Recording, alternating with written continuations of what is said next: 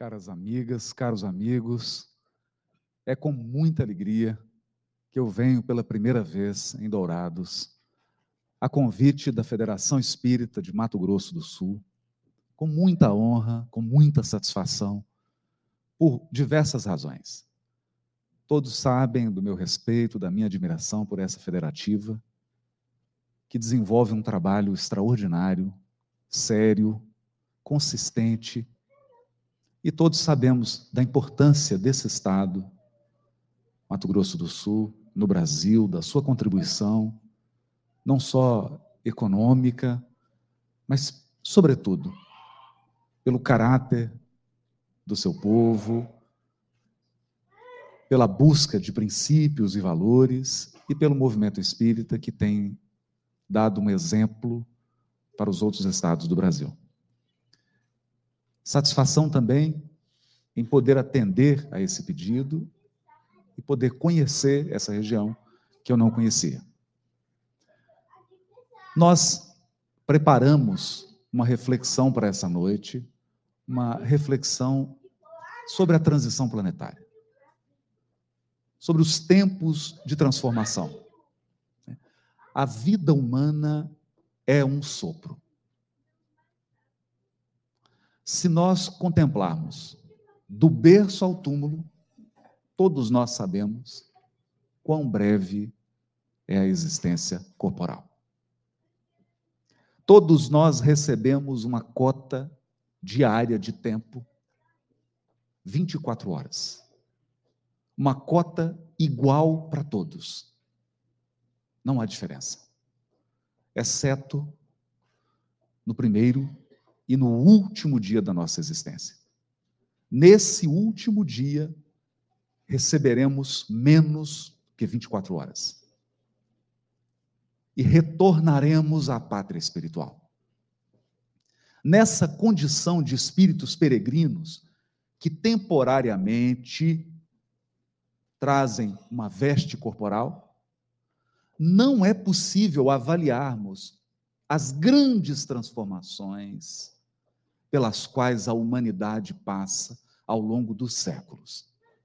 Nós podemos fazer uma comparação singela, que será compreensível para todos. Cada cultura exige um tempo específico. Quando eu planto alface, entre o plantio e a colheita, algumas semanas. O que não se dá com a soja, com o milho, meu pai é de uma região de Minas Gerais, o sul de Minas, onde predomina o cultivo do café. Você planta café hoje, a primeira colheita daqui a cinco anos. Não é imediata. Que dirá da formação moral do ser humano espiritual? Não se trata de um cultivo de anos o aprimoramento intelectual, mas, sobretudo, o aprimoramento moral do espírito, exige séculos incontáveis. E por mais que todos sejamos tomados de um certo pavor diante das transformações e do clima de horror que se espalha sobre a humanidade terrena, nós precisamos voltar ao passado há pouco tempo atrás, dois mil anos atrás, quando o Mestre se encontrava entre nós, na Pérsia. Mulheres, crianças e homens eram comprados nos mercados. Escravos eram adquiridos e para que eles não pudessem fugir, especialmente as crianças, eles cegavam. Aproximavam uma brasa ardente e cegavam crianças, mulheres e homens para que não pudessem fugir. Isso foi ontem. No Império Romano, antes do almoço, da ceia, das cerimônias, gladiadores lutavam na presença dos convidados e a luta somente terminava quando um deles morria. Os corpos eram arrastados, as poças de sangue permaneciam e as pessoas se sentavam à mesa para almoçar.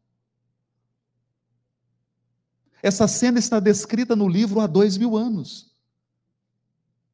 E Lívia, esposa do senador Públio Lentulus, pede a ele que, por favor, naquela cerimônia, naquele almoço em que eles comemoravam um aniversário de casamento, que não houvesse derramamento de sangue antes da comida. Qualquer um de nós aqui que fôssemos levados a esse ambiente caseiro, a essa celebração familiar, ficaríamos estarrecidos. Se hoje nós comparecemos a grandes estádios para assistir a espetáculos do circo, da música, de apresentações das mais variadas, esportivas, por exemplo, naquela época, a população se deslocava para assistir mulheres, homens e crianças soltos em meio a uma arena para serem comidos por feras, enquanto a população aplaudia freneticamente. Não podemos nos esquecer disso. Foi ontem. Foi ontem. Portanto, transformações ocorreram ao longo desses séculos. Transformações paulatinas, que têm aberto o horizonte do raciocínio e que têm aprimorado a nossa sensibilidade moral. Estamos ainda na condição dos espíritos puros? Não. Muito distantes disso. Estamos ainda, já, melhor dizendo, já estamos na condição dos bons espíritos? Ainda não. Mas, na grande maioria, já não aplaudimos a barbárie. Nosso senso moral se manifesta quando presenciamos a injustiça, a covardia, a maldade, a barbárie.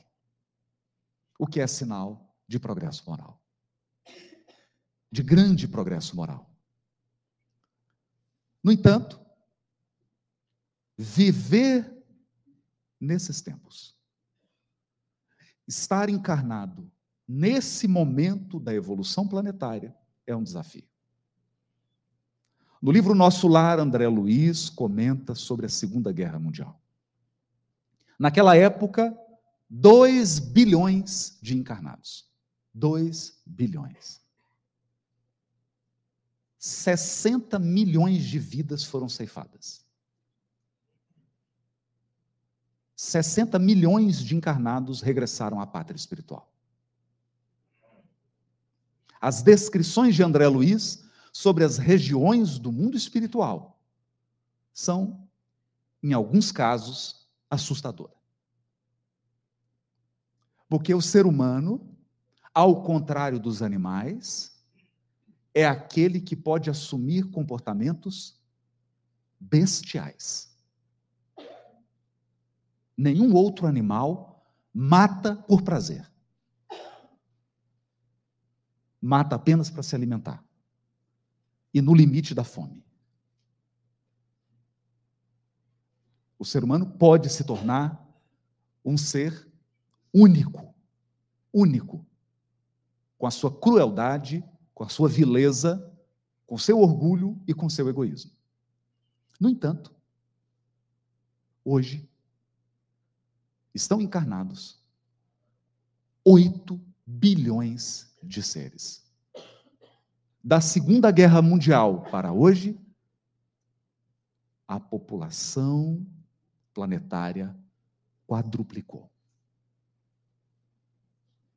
E aqui, é aqui que nós devemos voltar o nosso raciocínio e o nosso coração para as páginas luminosas de Allan Kardec. Não para decorar o que ele escreveu, mas para aprender a raciocinar com o codificador. O maior legado de Allan Kardec é a fé raciocinada, o bom senso e o discernimento. Kardec nos ensinou a pensar da forma correta quando se trata de religiosidade e espiritualidade. Não mais o pensamento mágico, não mais a fé fundamentalista, não mais o fanatismo, agora uma fé raciocinada, lúcida, cheia de discernimento, de visão, de clareza. E lá na codificação aprendemos: o mundo espiritual é o mundo permanente. É o mundo principal é o mundo da origem. Tudo se origina no mundo espiritual. Tudo permanece no mundo espiritual. Prova disso é a nossa desencarnação. Se a população de encarnados quadruplicou, eu tenho uma excelente notícia para todos hoje Dourado. A Federação Espírita Brasileira de Mato Grosso do Sul me autorizou a dar essa notícia. No mundo espiritual já é regeneração. Hoje, o umbral é um local bom de se morar. Está vazio. Você consegue casas, terreno, dá para viver tranquilo, sem incômodo, não precisa correr de ninguém, como André Luiz descreve no primeiro capítulo. Por quê? Porque esvaziou o umbral, está todo mundo encarnado. As feras estão encarnadas.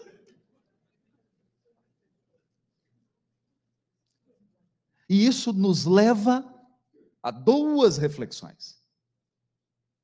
Primeiro, nem todo mundo que nasce na espécie humana se torna humano. Tornar-se humano é fruto do trabalho da educação moral. Nós aprendemos a nos tornar humanos quando aprendemos hábitos humanos. Nós aprendemos a falar como humanos e a agir como humanos quando recebemos o cuidado de humanos. Portanto, quem está escolhendo parceira, parceiro, cuidado. A aparência pode ser das melhores, mas não há garantia de que a pessoa seja totalmente humana. Está em vias. Está tendo uma chance. Por outro lado, a misericórdia e a sabedoria do Criador. Se há algo que nos chama a atenção nos ensinos transmitidos pelos espíritos e codificado por Allan Kardec, é o seguinte ponto: Deus não impõe bondade a ninguém. Deus não impõe sabedoria a ninguém. Deus concede o livre-arbítrio. E quando concede o livre-arbítrio, ele te dá o direito de escolher o pior. Sim, você pode escolher o pior. Você pode semear o que quiser. Já que nós estamos numa região em que esse tema é comum, você pode semear o que você quiser. E toda pessoa na semeadura está rindo. A gente chora na colheita. Raramente você vê alguém chorando quando está semeando. Então eu conto aqui a história do meu bisavô. Ele chama Isido Pedra.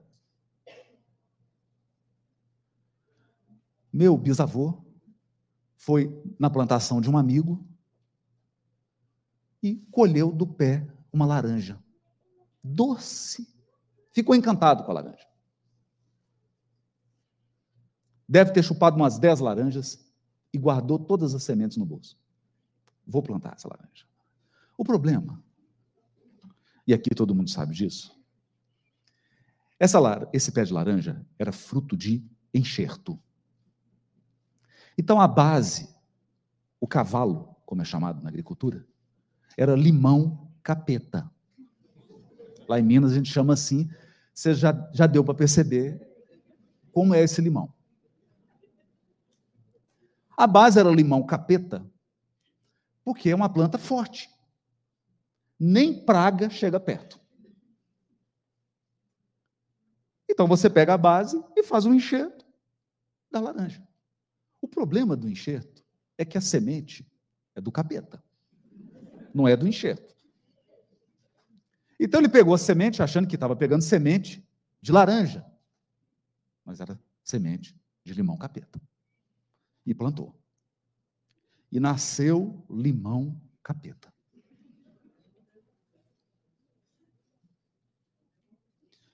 Quando nasceu, minha bisavó, que as mulheres são mais sensíveis, falou: bem, isso é limão.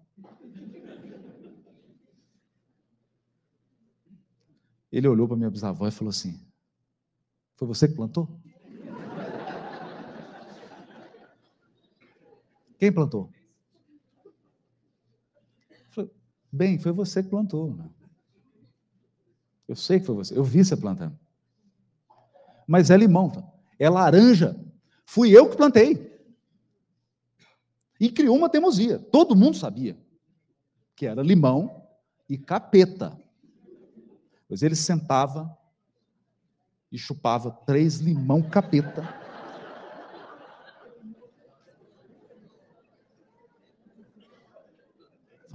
É laranja. Fui eu que plantei. Isso é livre-arbítrio. Esse é o livre-arbítrio. Porque os seus protetores dizem assim: isso é limão. Isso que você está fazendo com seus relacionamentos afetivos, você está plantando limão capeta. Não, não, não. É laranja. É laranja. Meu filho, não é. Aí você briga. O, o livre-arbítrio é de quem? De quem que é o livre-arbítrio? É meu, não é? Então é laranja. E aí o que, que acontece? Aí você tem uma decepção amorosa. Ou você resgata tudo que você plantou. Se você for como meu bisavô, você resgata sem dar o braço a torcer. É laranja, foi eu que plantei. Se você não for tão teimoso, você chora. Por que, que eu estou passando por isso? Em todas as áreas da nossa vida, nós vamos exercitando o livre-arbítrio para aprender discernimento. Por quê? Porque nas regiões celestes não tem ninguém que faça o bem porque é obrigado a fazê-lo. Nas regiões superiores, Todos praticam o bem por convicção pessoal. Convicção. Todos optam pela bondade, pela caridade, pela sabedoria, por terem sofrido séculos e séculos e séculos as consequências do mau uso do próprio livre-arbítrio. É assim que Deus educa seus filhos. Livres na semeadura, constrangidos na colheita. Você pode plantar o que quiser. Você só não tem o poder de fazer as regras. As regras não. Porque acima do seu livre-arbítrio está o arbítrio soberano da inteligência suprema do amor infinito da criação, que é Deus. As regras do universo são fruto do livre-arbítrio de Deus. É tão curioso isso. Tem umas horas que eu acho que os espíritos foram assim, meio duro com Kardec. Ele começa a perguntar alguma coisa, e os espíritos perguntam para ele assim: Ah, é? E Deus pede a sua opinião para fazer alguma coisa? Está escrito na codificação, falaram isso, cara. Deus pede a sua opinião? Desde quando Deus pede a sua opinião para fazer alguma coisa?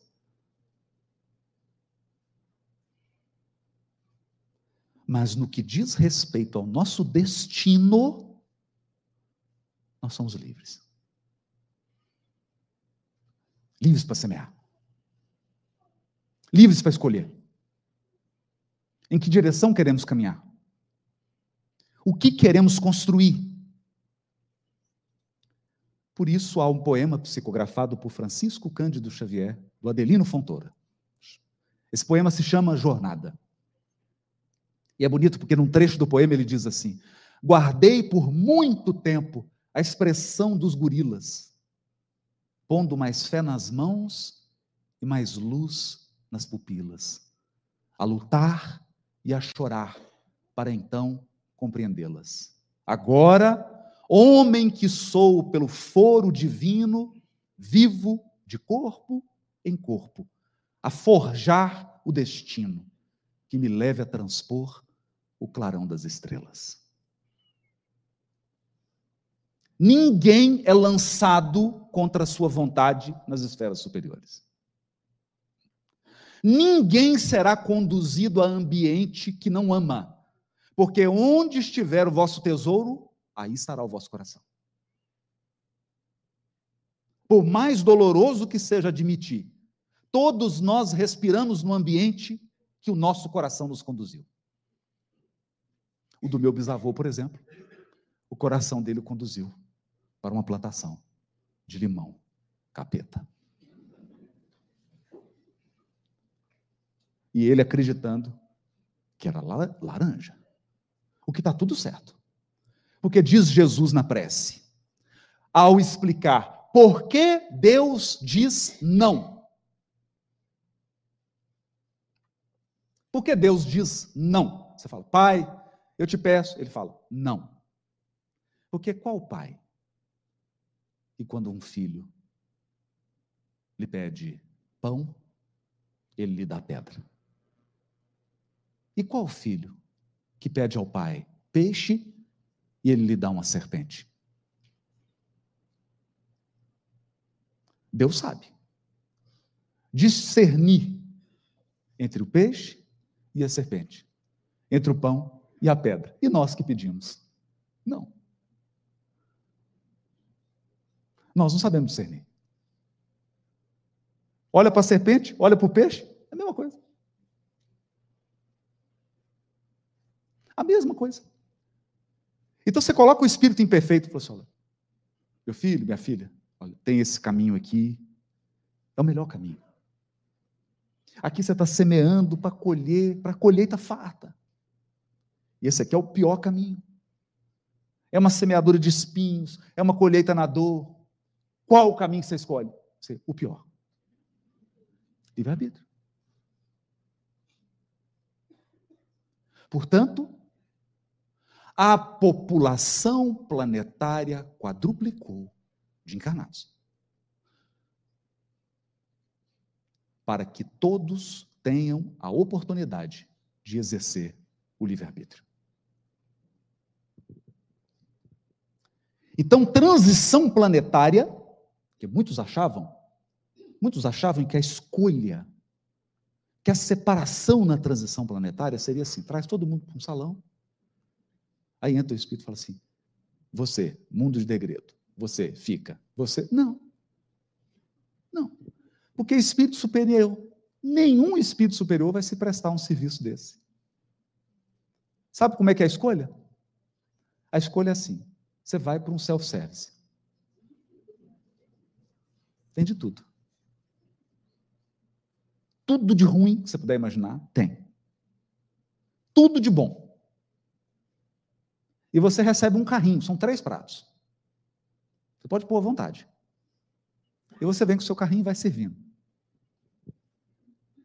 Vai colocando seu prato. Você que escolheu. Mas observe-se. Tem gente nesse momento que está visitando um hospital de câncer infantil, cantando para crianças com câncer. Tem gente que agora está invadindo uma casa para roubar algo.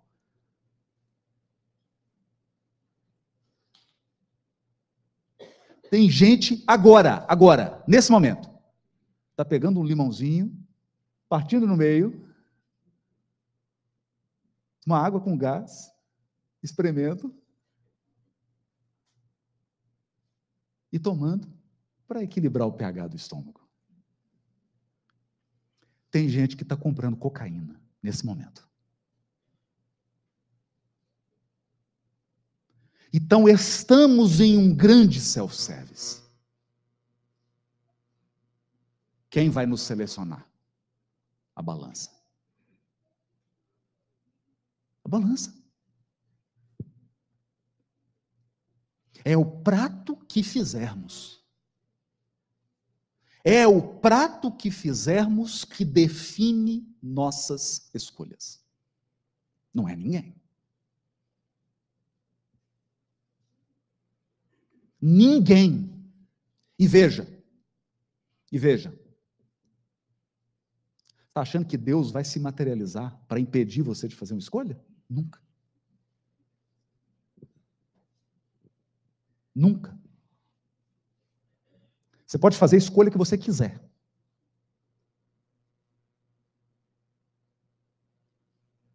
No entanto, existe a colheita.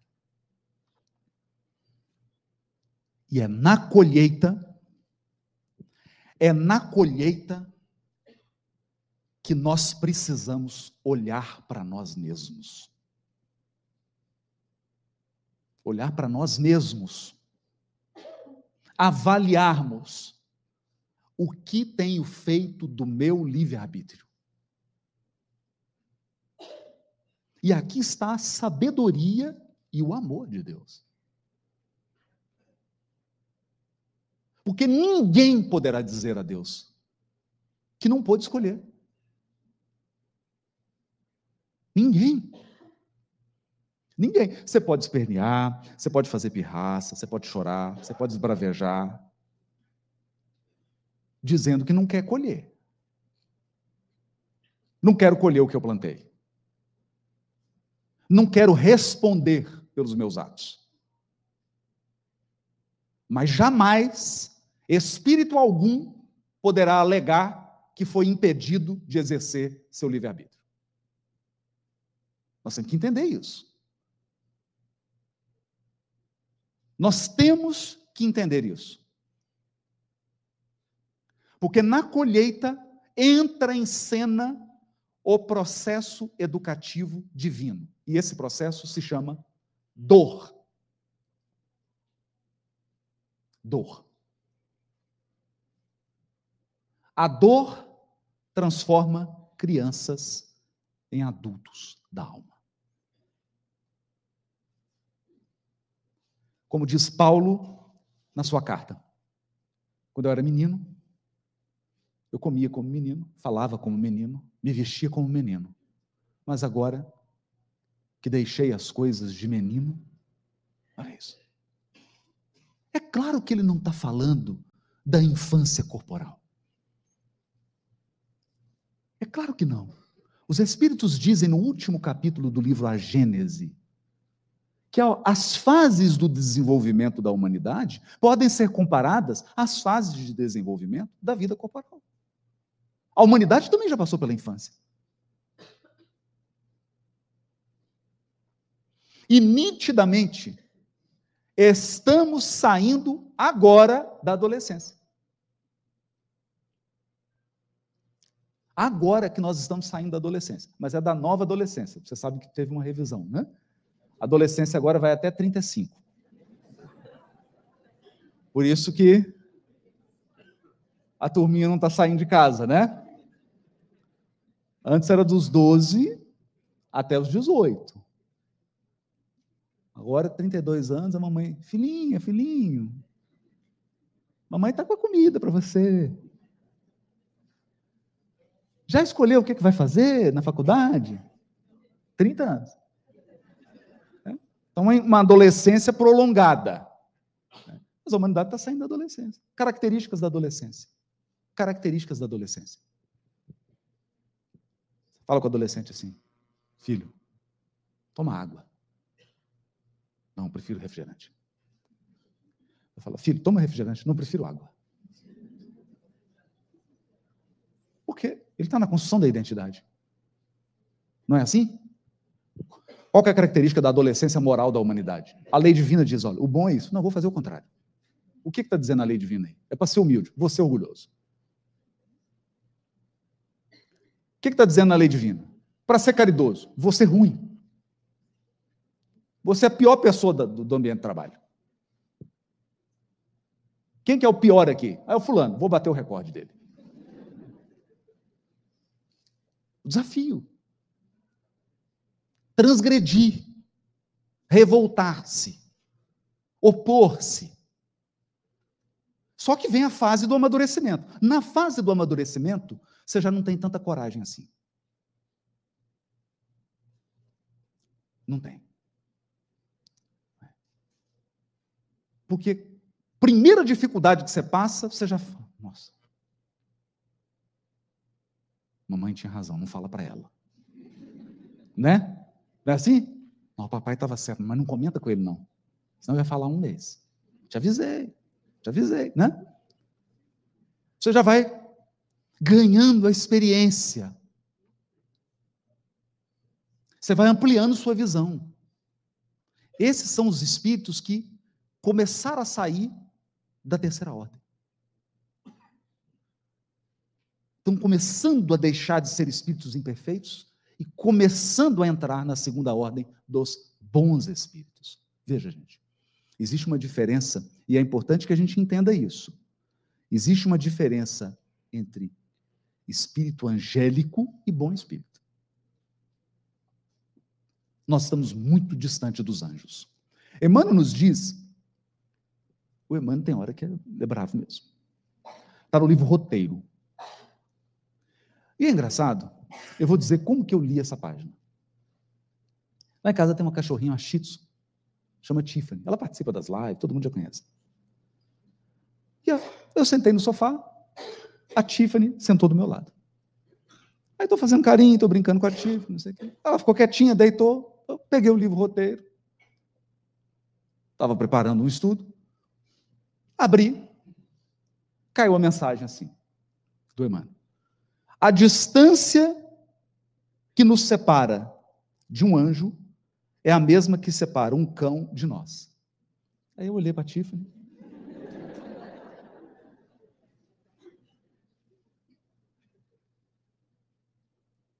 Naquela hora, me deu uma empatia por ela. Eu falei assim: eu sou um pudo. Nos mundos celestes, eu sou o pet.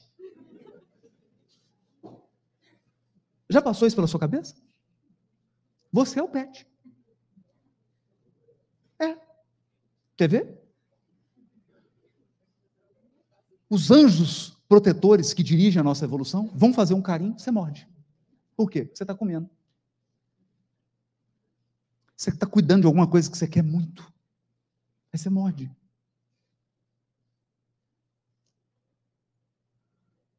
E eles? Tem um amor incrível. Então eu me dei conta de que nós precisamos esvaziar o nosso coração dessa expectativa de encontrar anjos e anjas. Nossa meta é nos tornarmos bons. Bons. Bons. Está suficiente. Bons espíritos. Bons. Está ótimo. Bons espíritos. Os bons espíritos começam a entender a casa paterna.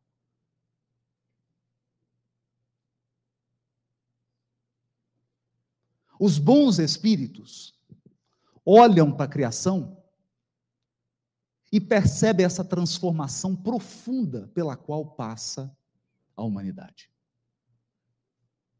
Transformação no sentido de não há mais máscaras para o mal. Não há. O mal hoje anda à luz do dia. À luz do dia. Ainda fazendo propaganda. Não, não, não esconde nada. Dando-nos uma oportunidade de enxergar. Enxergar. Por quê? Porque conhece-se a árvore pelo fruto. Então, o que derrubou meu bisavô, além da teimosia, além da teimosia, foi não ter confiado no paladar. Porque se eu vendar seus olhos e espremer limão na sua boca e falar assim: é laranja ou limão? Alguém aqui vai ter alguma dificuldade? Tem alguém ainda com sequela do Covid? Não, né? Está todo mundo sentindo sabor. Vai ter dificuldade? Não. É isso que Jesus disse. Você quer conhecer uma pessoa? É pelos frutos que ela dá. É pelos frutos. Não é pela aparência, não é pelo discurso, não é por nada disso, porque isso são folhas. Eu experimento os frutos. Os frutos. E quais são os frutos de um ser humano? Pensamento e vida. Primeiro, atitude. Atitude. Hoje, por exemplo, entrei na aeronave. Falei, bom dia. Moça, bom dia.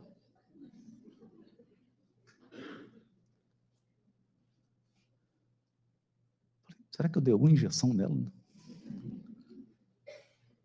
Será que eu dei alguma pic... uma ferroada? Atitudes. Esse é um dos frutos de uma pessoa.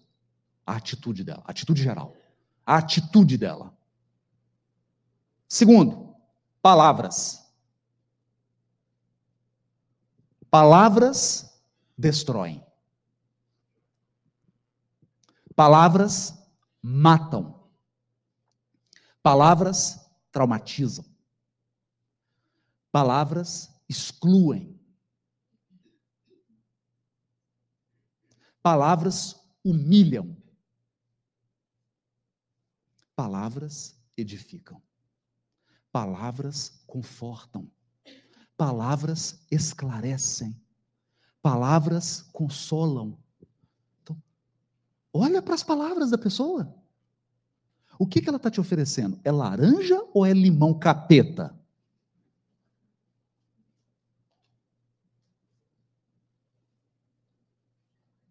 Atitudes, palavras, depois ações. Ações. Especialmente as ações feitas quando ninguém está vendo.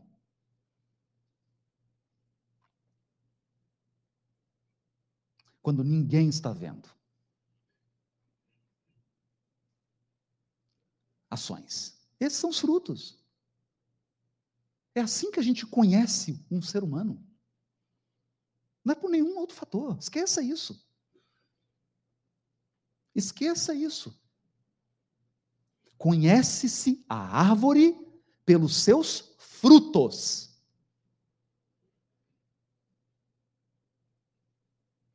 E quando nós entendemos isso, nós que temos a luz do conhecimento espírita, somos tomados de um desejo de ser bons. Não significa que eu sou toda hora, mas eu quero ser bom. Eu busco atitudes de bondade. Eu busco palavras de bondade. Eu busco ações de bondade.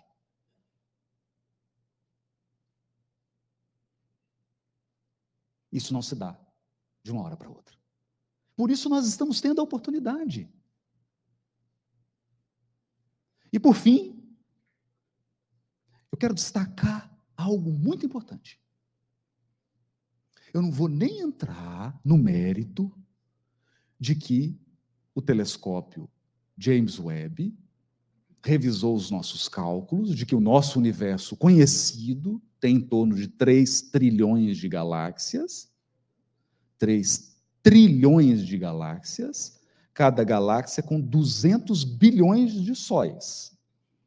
E a gente achando que a humanidade é quem está encarnado na Terra e que Deus é brasileiro.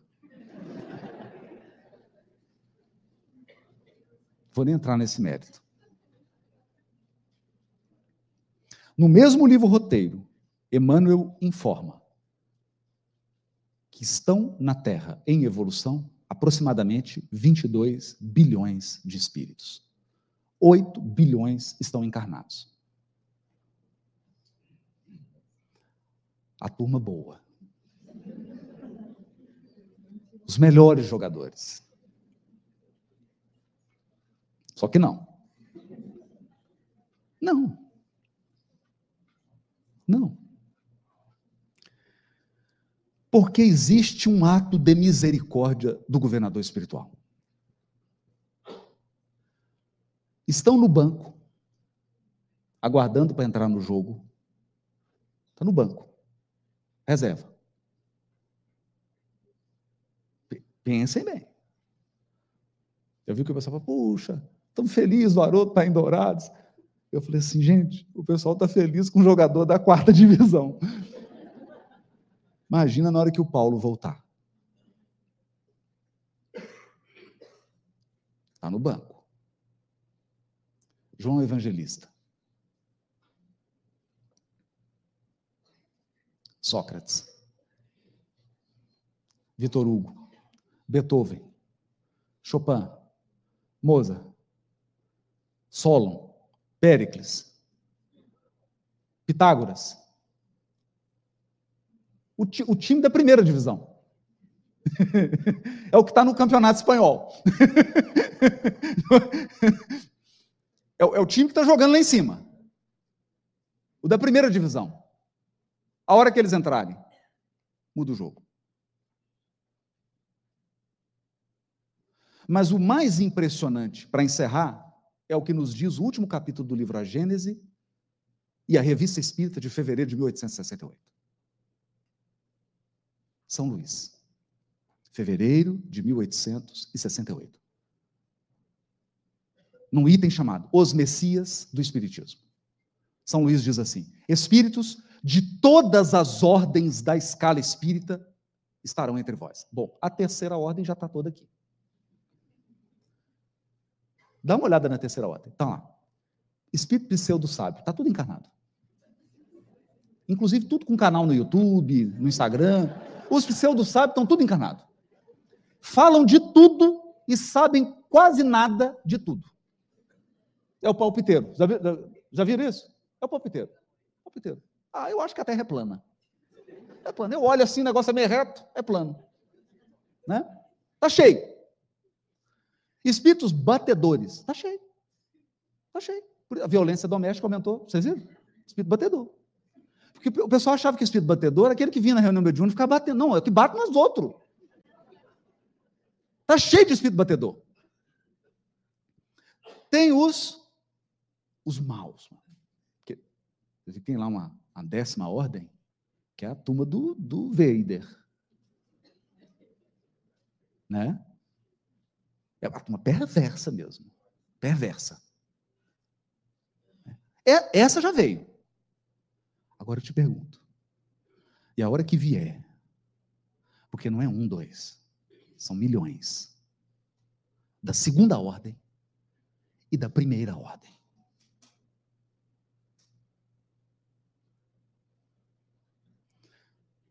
São Luís diz assim: espíritos de todas as ordens. Inclu, ainda é explícito, incluindo os puros. O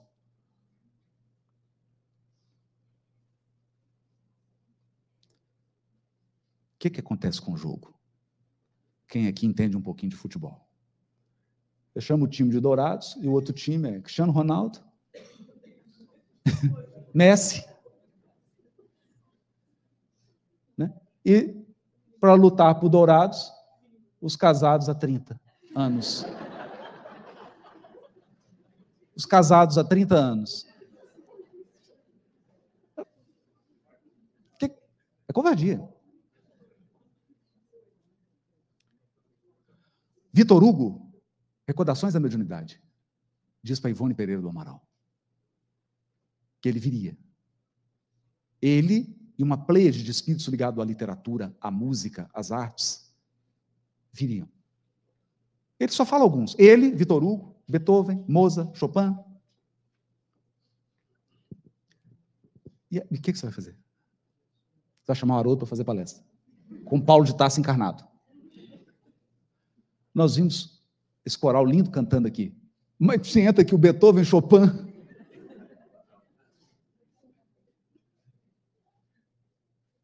Perceberam? Por quê? Porque a, esse, a essa altura deve ficar claro para nós. Quem faz a transformação de um planeta? Quem tira um planeta de uma fase para outra? Basta você lembrar da vinda do Cristo e da transformação que o mundo sofreu. Quem faz a transformação de um mundo, de um estágio para outro, não são nós que estamos no naufrágio. Quem vai implementar mundo de regeneração é quem já vive no mundo de regeneração há pelo menos mil anos. Porque só pode ensinar quem sabe. Só pode conduzir a um lugar quem já foi no lugar. Faz sentido? Imagina você entrando aqui, você entra no avião, fechou a porta, o comandante.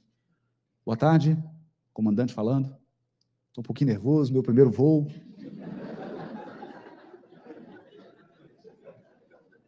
Fui bem no simulador. Nunca decolei de verdade uma aeronave.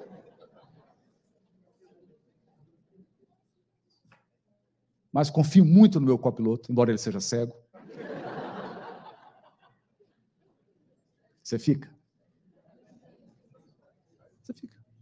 Então, quem vai conduzir a Terra para a regeneração não somos nós, que nunca decolamos a aeronave.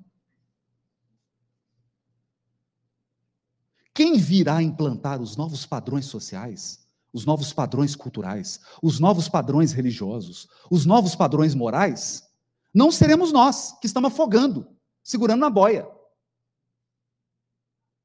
Serão aqueles que já vivem esses padrões. Os que já vivem. Porque, como nos disse Jesus, um cego não pode guiar o outro.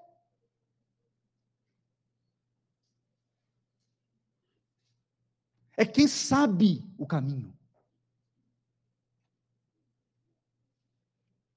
Portanto, não tem nada errado. Não tem nada errado. Se você ainda não se convenceu, eu termino com um simples raciocínio para consolar o seu coração. Dá uma olhada no sistema solar.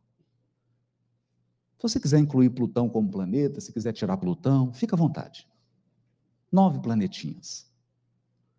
Quantos planetas de expiação e prova tem no sistema solar? Só a gente. É só a gente. O pessoal de Júpiter olha assim e fala assim: é a turma da expiação e prova? É aquele planetinho azul ali. Só tem um. Por quê? Se tivesse dois, já estava fazendo guerra estelar. Guerra nas Estrelas. Por isso não pode ter dois. Estavam lá invadindo Terra, no outro planeta. Só deve ter um. Só que na Via Láctea tem 200 bilhões de sóis. Acompanhe meu raciocínio. Se tiver um planeta de expiação e prova em cada sistema solar da nossa galáxia, 200 bilhões de planetas de expiação e prova. Você acha que Deus não sabe lidar com planeta de expiação e prova?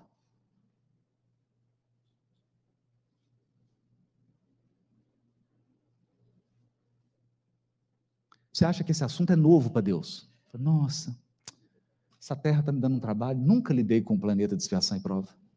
É o primeiro, desde que eu criei o universo.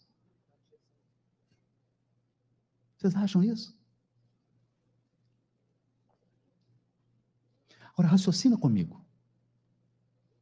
Se você vai plantar, você tem 10 alqueires. Aí você contrata uma mulher, um homem formado em agronomia, uma agrônoma, um agrônomo, para te orientar.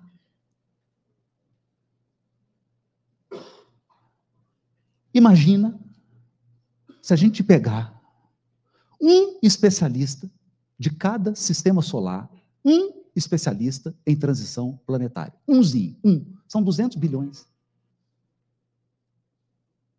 Não dá para encarnar todo mundo. Porque tem 8 bilhões de encarnados. Se encarnar só os especialistas em transição planetária, dá 200 bilhões de habitantes. A Terra não comporta. E eu converso com os espíritas, eles parecem estar em apuros. A pessoa chega e fala assim, Haroldo, acho que Deus errou. Deus perdeu o controle. Ele não está sabendo lidar com a terra. Alguma coisa saiu do controle. Jura?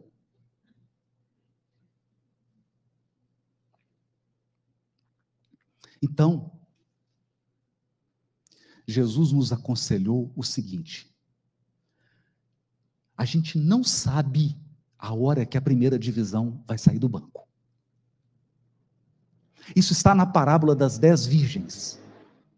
Não sabeis a hora. Você não sabe. Então, acende a tua candeia. Acende a tua candeia. Brilhe a vossa luz. Confia Mantém tua provisão de amor e sabedoria. Não desista da bondade. O tolo não é o enganado, é quem engana. O fraco, o fraco é quem agride. Não abandona. Brilhe a vossa luz. Acende a candeia. Porque quando vier a nova geração, a terra vai florir, vai florir. Lindo, lindo, lindo, lindo. Como uma plantação de algodão, de soja, de milho, de girassol. Vai ser lindo de ver. E se você tiver permanecido com a sua candeia acesa, acesa, você será acolhido por essa seleção.